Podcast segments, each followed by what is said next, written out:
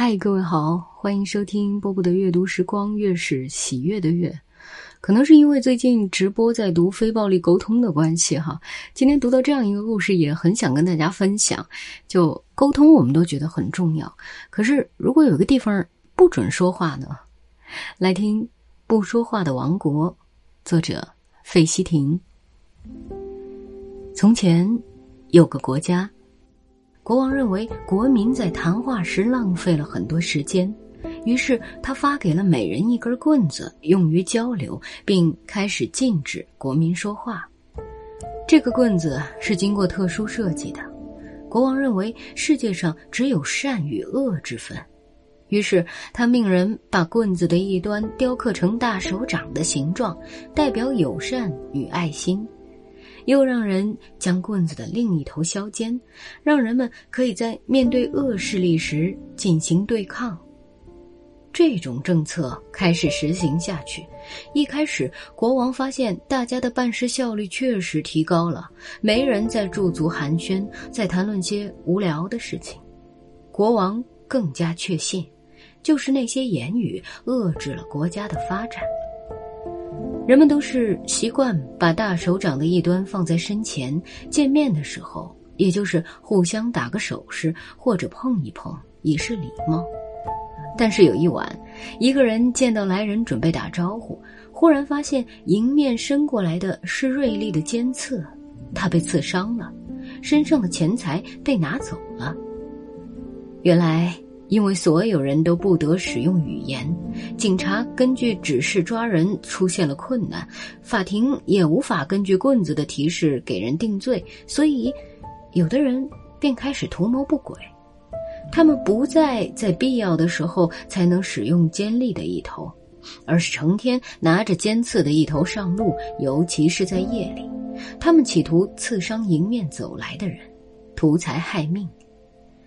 在之后的日子里，越来越多的人被刺伤，那些被刺伤的人开始胆战心惊，最终保持了一段时间的友善之后，他们也开始时常拿着带有尖刺的一头出门，而这些人也终于分为了两个阵营，一个是完全处于自卫，而另一部分则像是受到了启发一般，或者是基于报复，看到来人便用尖锐的一头刺上去。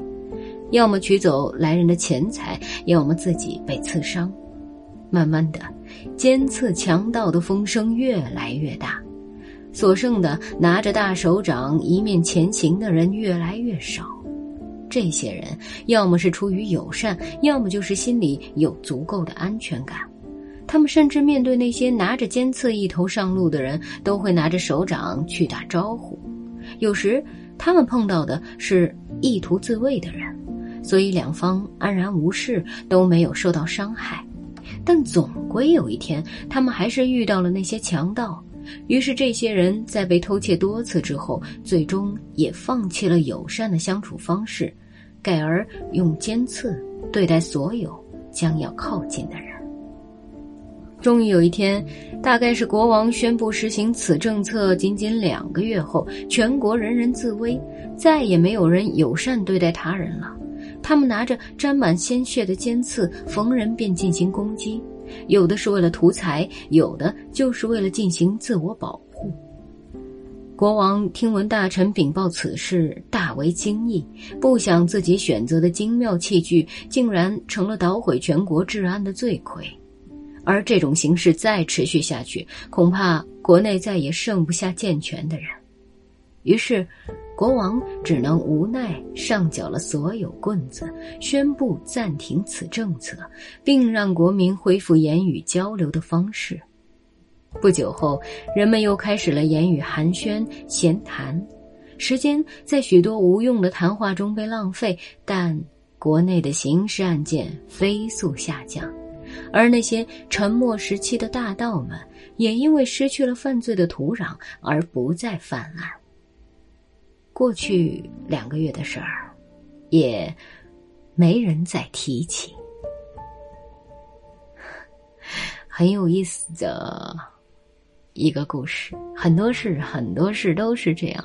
你觉得它浪费时间，但其实它是必要的。今天就是这样，我是波波，再次提醒大家，我在工作日的中午十二点到一点钟，嗯，有在线的读书会啊，我叫在线的读书会，在微信的视频号，欢迎关注。嗯，今天就是这样，我是波波，我跟各位说晚安了。The hour of sleep is upon us now. Come rest your eyes, my darling Your work today is done.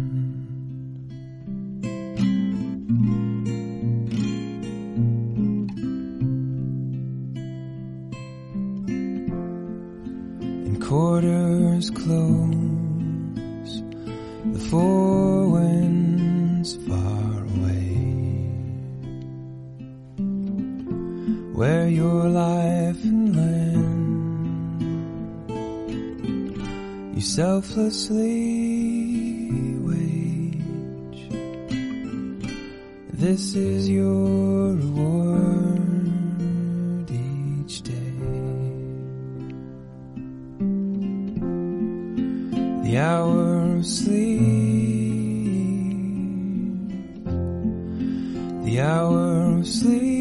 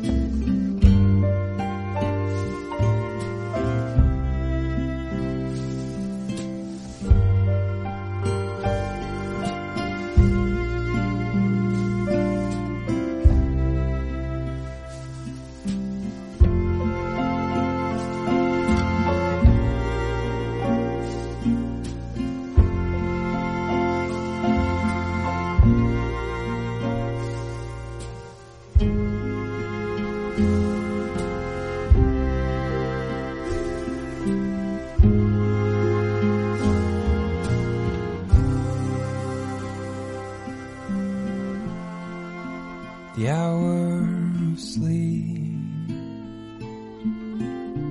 is upon us now. Come rest your eyes, my darling